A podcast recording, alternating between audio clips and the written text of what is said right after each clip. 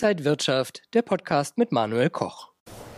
Die Risiken und Unsicherheiten an den weltweiten Börsen setzen sich weiter fort. Wir schauen auf die wichtigsten Börsenindizes, auf Anleihen und das Spotlight des Monats. Und das mache ich mit Uwe Passmann. Er ist Head of Sales bei Scalable Capital. Herzlich willkommen hier an der Frankfurter Börse. Vielen Dank, Herr Koch. Machen wir mal so einen kleinen Rückblick. Wie lief es denn für die Kapitalmärkte in den letzten Wochen? Ja, wenn wir uns das anschauen, dann sehen wir da gerade einen sehr großen Abverkauf stattfinden. Schauen wir gerne mal direkt äh, in die USA. Da haben wir jetzt wirklich die, den schlechtesten Tag seit zwei Jahren gehabt mit dem größten Tagesverlust und auch den ja, schlechtesten Jahresstart vom S&P 500 seit 1939. Also das ist schon ähm, ja, sehr drastisch und es zieht sich eigentlich durch alle Indizes in der, in der Welt durch. Ähm, der Abverkauf in den USA, der gibt das so ein bisschen vor. Schauen wir irgendwie nach äh, Japan, das äh, war so ein bisschen de, das Ziel der Investoren mit der Idee, dass das Fahrwasser da ein bisschen ruhiger ist. Ja, es gibt da ein leichte, leichtes Wirtschaftswachstum prognostiziert, aber auch dort ähm, gab es eben die, das Kapital, das reingeflossen ist, hat irgendwie den Yen nach oben gedrückt. Das ist aber auch ähm, wieder abgegeben worden und äh, auch dort sind die Indizes gefallen. Ähm, schauen wir nach äh, Europa, Deutschland, der DAX, die 14.000 Punkte Marke, äh, die konnte nicht gehalten werden. Wir lagen zeitweise deutlich darunter und haben das äh, abgegeben. Vermeintlich sichere Häfen Bitcoin, allein im letzten Monat deutlich über 20 Prozent an Wert verloren und wichtige Schwellen, irgendwie 30.000 US-Dollar ähm, äh, angerissen. Und äh, sodass so ein bisschen die Frage bleibt, naja, was bleibt denn, wo können wir denn investieren, wo, wo ist vielleicht ein bisschen krisenfester, weil das ist schon äh, ein, ein Abverkauf, den wir sehen. Und ähm, wenn wir gute Nachrichten finden möchten, dann schauen wir vielleicht in die Berichtssaison. Also es gibt Unternehmen, die kommen besser durch die Krise, die haben ihre Bücher aufgemacht und es ist einfach ein diversifiziertes, ein unter, ja, ein auseinandergehendes Bild. Ne? Manche Unternehmen gewinnen in solchen Phasen auch. Ja, welche Unterschiede gibt es denn vielleicht innerhalb des Aktienmarktes? Gibt es da Gewinner und Verlierer? Ja, in welche Unternehmen kann man denn in so einer Phase noch investieren? Und äh, wenn wir da auch wieder in die USA schauen, ähm, zum Beispiel ähm, ja, große, große Kaufhäuser, Walmart, Target, ja, Target hat irgendwie auch den größten Verlust seit äh, über 34 Jahren jetzt hinnehmen müssen und äh, irgendwie von den Zahlen ganz ähnlich wie Walmart. Warum ist das? Naja, die Preise sind ähm, gestiegen. Ja, Personal, Transport ist teurer geworden. Man kann das nicht eins zu eins an die Konsumenten äh, weitergeben. Und entsprechend sind die Gewinnprognosen auch äh, für, für das kommende Jahr nicht mehr, nicht mehr so rosig. Ähm, in was kann man jetzt investieren? Also wenn wir uns das anschauen, natürlich ähm, hat jetzt Tech mehr verloren. Ähm, was hat sich besser gehalten? Value zum Beispiel, auch wenn wir nach Europa schauen, besser durch die Krise gekommen. Wir können auch festhalten, dass Large Caps weniger abgegeben haben als Small Caps. Man muss sicherlich ein bisschen mehr in die Details gehen. Ähm, wie sind Unternehmen aufgestellt? Welche Kennzahlen sieht man da heran? Also nicht nur Gewinnprognosen, sondern vielleicht auch, wie viel Cash ist im Unternehmen verfügbar ähm, und wie ist das Unternehmen aufgestellt. Und da bleibt es spannend äh, zu sehen, äh, was die Unternehmen sind, mit denen man dann ganz ordentlich durch die Krise kommt. Also sind es dann die Dividenden oder Value-Aktien oder ähm, was wird es sein? Ja. Und wie äh, ist die Lage bei Anleihen? Das ist ja auch immer so ein Thema für Anleger. Gibt es verschiedene Sorten von Anleihen? Was, äh, ja, was kann man dazu sagen? Ja, Anleihen. Wir kommen natürlich auch aus einer Gemengenlage ähm, mit der Corona-Pandemie im Rücken, wo die Bewertungen bei Aktien, aber auch bei Anleihen massiv nach oben äh, getrieben wurden. Also es war einfach ziemlich teuer ähm, zusammengefasst. Und da gibt es jetzt eine Neubewertung. Ja, der Markt hat sich ja gewünscht, dass die Inflation auch in den Griff bekommen wird. Äh, entsprechend macht die FED das jetzt auch deutlich ag aggressiver ja, und hat zum Ziel auserkoren, dass die Inflation in den Griff ähm, bekommen werden soll. Und ähm, diese Schritte, naja, das äh, führt zu einer Neubewertung auch im Bereich der, der Anleihen. Also zum einen äh, sind die Kurse der Anleihen ähm, äh, gefallen. Ja? Also bestehende Anleihen sind äh, im Kurs gefallen. Ähm, es gibt aber auch neue Risikoaufschläge ähm, und ähm, neue Anleihen naja, bieten eine höhere Verzinsung. Jetzt muss man da aber auch äh, sich überlegen, ja, in welche Anleihen investiere ich denn? Was mache ich denn? Staatsanleihen zum Beispiel, äh, US-Staatsanleihen auch einen höchsten äh, zwischenzeitlichen Wertverlust vom Hoch zum Tief gehabt.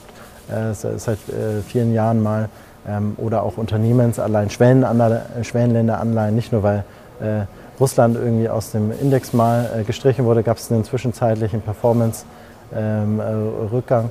Ähm, äh, ähm, man muss sich ganz genau anschauen, welche Laufzeiten habe ich denn im Portfolio von den Anleihen und fühle ich mich damit wohl. Weil zum einen ist natürlich jetzt durch die Neubewertung auch so ein bisschen die Frage, ja, Tech-Bereich, Anleihen, Gewinnprognosen, wie, wie, sehen die in der Zukunft aus ähm, und was hole ich mir da ins Portfolio. Unterm Strich ähm, könnte man ähm, sagen, naja, durch die Neubewertung der Anleihen ähm, ist es ein Stück weit auch wieder äh, attraktiver geworden und es hat sicherlich seine äh, Daseinsberechtigung im Portfolio und erfüllt ähm, äh, auf lange Sicht auch sein, seinen Zweck. Aber kurzfristig muss man auch dort sehr genau die Risiken bewerten, weil diese Gemengenlage aus Zinserhöhungsschritten, ähm, Neubewertungen, äh, das, das äh, ist einmalig und äh, so noch nicht da gewesen.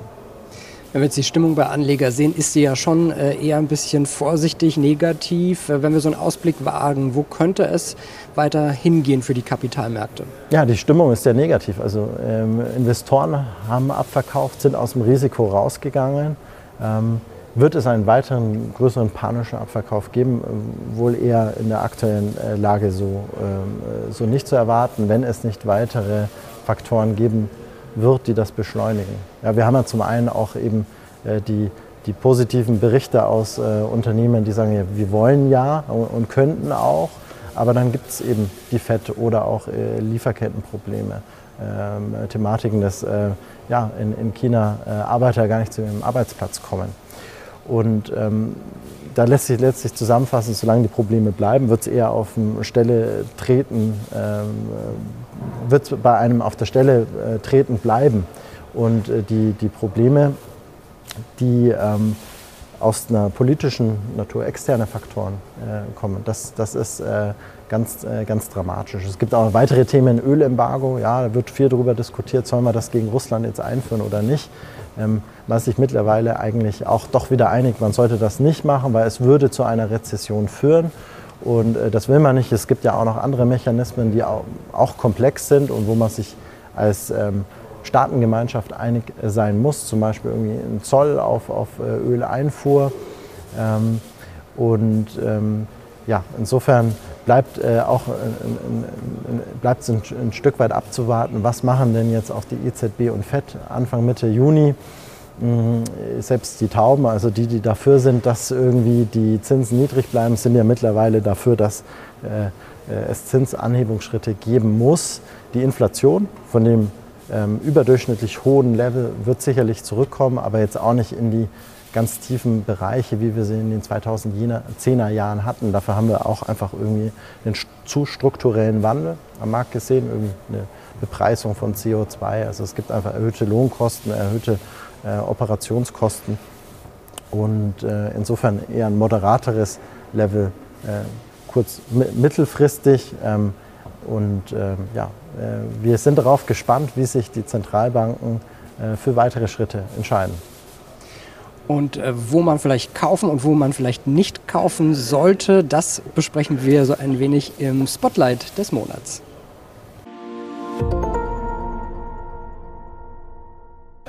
Und im Spotlight des Monats geht es um Michael Burry. Der hat zum einen wieder ein paar Unternehmen auf seine Kaufliste gepackt und wettet aber auch gegen andere Unternehmen. Worum geht es da? Ja, Michael Burry er hat zur Bekanntheit äh, ähm, gekommen, nicht nur durch seinen Hollywood-Film, den es über ihn gibt, sondern auch ähm, ein, ein, ein Investor, der sich sehr gerne mal gegen die Stimmung am Markt stellt. Hat kräftig zugelangt bei Alphabet und Meta ähm, irgendwie für ja, knapp äh, 20 Millionen US-Dollar gekauft, hat sich aber auch ähm, gegen eine Position entschieden, nämlich er wettet äh, auf den Kursverfall von ähm, Apple. Das ist insofern interessant, als dass äh, Warren Buffett, Berkshire Hathaway, äh, da ist Apple das liebste Kind, ja, die größte Position im Portfolio.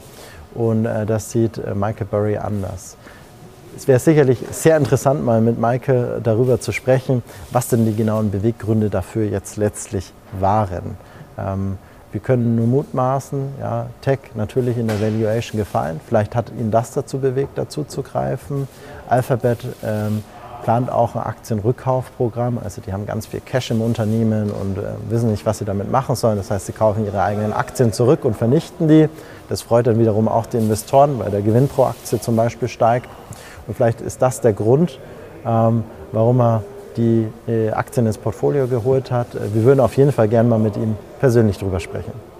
Wir sprechen jetzt erst einmal über den Index des Monats und auch da geht es um Tech-Konzerne.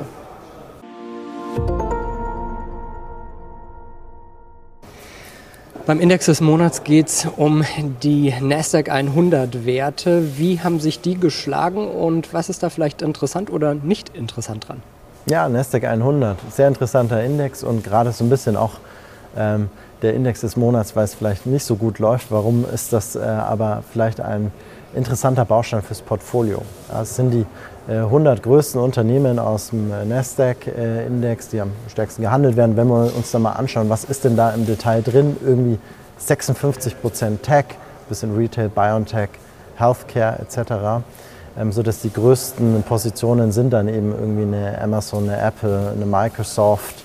Ähm, und äh, warum ist das jetzt äh, interessant fürs Portfolio? Naja, year to date, vom Jahresanfang bis heute, haben wir da mächtig gelitten und keine Freude mit diesem Index unter Performance-Aspekten gehabt. Ähm, irgendwie über 25 Prozent, deutlich über 25 Prozent abgegeben. Ähm, wenn wir aber ein bisschen in die längere Historie schauen, also den Index gibt es seit 1985, das ist doch durchaus ein Track Record. Ähm, und wenn wir uns die Performance-Zahlen längerfristig anschauen, dann ähm, sind wir da auf fünf Jahressicht oder auf zehn Jahressicht sehr, sehr gut dabei und ähm, durchaus mit 100 äh, Aktien im Index äh, etwas breiterer als der DAX zum Beispiel, ja, aber eben noch nicht so ein ganz äh, großer diversifizierter Index wie so ein MSCI World, sondern eigentlich eine ganz interessante äh, Möglichkeit, auch einen Fokus im Portfolio zu setzen und gerade auch über eine ganze Reihe an ETFs im Portfolio einfach investierbar. Und letztlich gerade so eine Krisenphase ähm, macht einem weniger was aus, wenn man langfristig investiert ist und das Ganze auch noch mit einer Sparplan äh, oder mit, mit, einem Sparplan ähm, überlegt, weil so kaufen wir einfach in den Phasen, wo es mal Kursrücksetzer gibt, mehr Anteile ein. Insofern eine sehr interessante Möglichkeit, die man sich mal anschauen könnte, ob es ins eigene Portfolio äh, gegebenenfalls reinpasst und über einen ETF super einfach und gut umsetzbar sagt Uwe Passmann, der Head of Sales von Scalable Capital. Vielen Dank, dass Sie wieder an der Frankfurter Börse zu Gast waren und Ihnen, liebe Zuschauer, danke fürs Interesse. Bleiben Sie gesund und munter. Alles Gute. Bis zum nächsten Mal.